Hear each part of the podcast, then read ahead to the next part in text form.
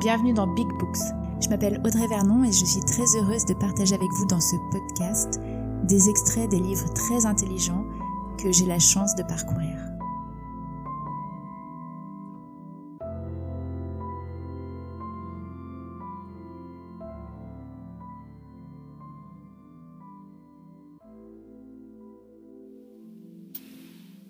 Bonjour, bienvenue dans Big Books.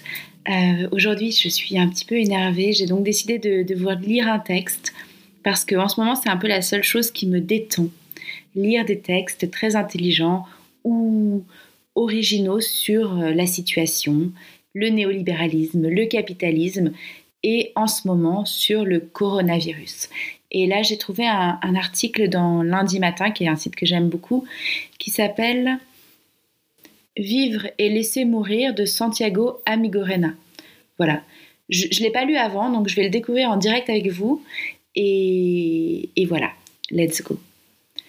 Pourquoi les vies que l'on tente de sauver aujourd'hui nous paraissent-elles plus importantes que celles que l'on ne sauve pas d'habitude?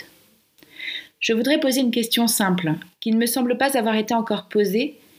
Pourquoi les vies que l'on tente de sauver aujourd'hui en menant la guerre contre le Covid-19 nous paraissent-elles plus importantes que celles que l'on ne sauve pas d'habitude?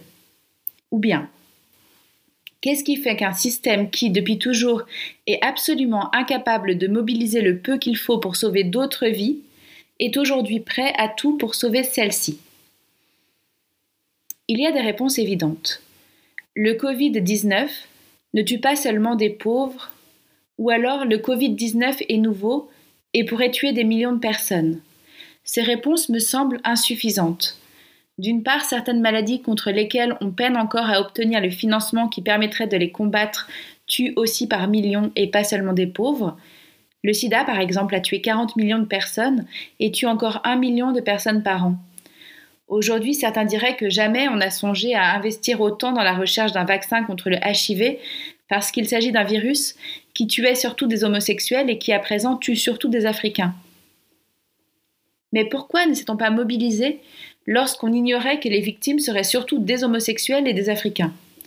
L'obésité, quant à elle, tue presque 3 millions de personnes par an et pourrait être combattue avec moins de modifications de notre mode de vie que ceux qu'on nous impose maintenant.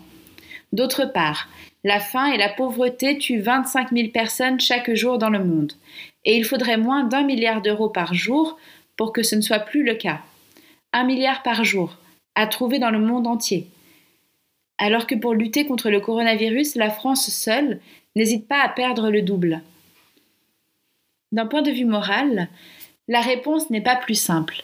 Laisser mourir des personnes âgées ou avoir à choisir entre des malades parce qu'on ne peut pas tous les soigner, est-ce vraiment plus insupportable moralement que de songer que dans tous les pays du monde on tue grâce à des armes qu'on est si fier en France ou aux États-Unis de fabriquer et de vendre? La guerre et leurs conséquences directes tuent plus de 100 000 bébés par an. D'un point de vue philosophique ou anthropologique, les réponses qui ont été apportées ne me semblent pas plus satisfaisantes.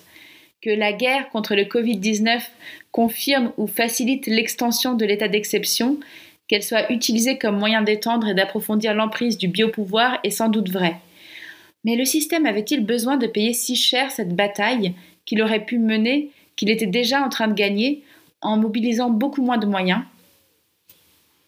La réponse, me semble-t-il, est à chercher d'un autre côté, qui présuppose non pas l'intelligence du système ou des gouvernants, mais leur stupidité. Le Covid-19 est une guerre immédiate, elle peut faire perdre ou rapporter à très court terme. L'une des preuves qu'on pourrait apporter ad absurdum à cette hypothèse est que le Covid-19 à long terme ne sera qu'une maladie de plus, semblable à tant d'autres, avec laquelle il nous faudra vivre.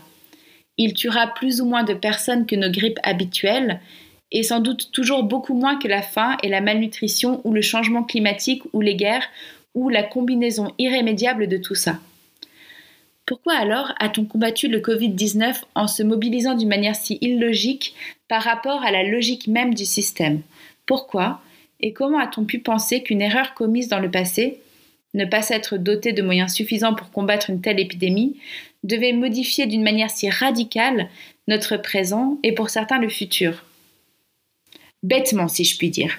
Si on a décidé de tout mettre en péril, et je fais partie de ceux privilégiés qui peuvent se réjouir autant que s'inquiéter de cette mise en péril, c'est seulement parce qu'on a pu accepter que nous ayons vécu depuis des siècles, au moins deux siècles, disons depuis la révolution industrielle et l'explosion démographique, sans se préparer à une telle situation.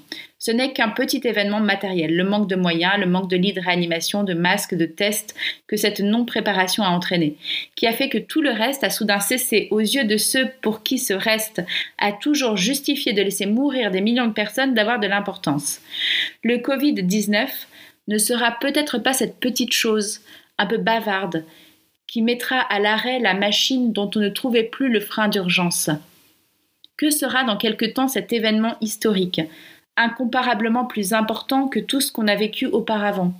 Une situation finalement fortuite qui, en elle-même, culturellement, ne marquera pas notre civilisation.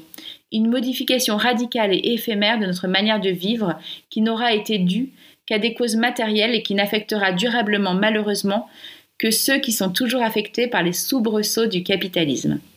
Santiago Amigorena. Oh, oh là là. J'espère que c'est pas vrai. J'espère que ça va être euh, une modification radicale et non pas éphémère. On verra. Bon, bah, merci d'avoir écouté ce texte et puis à bientôt.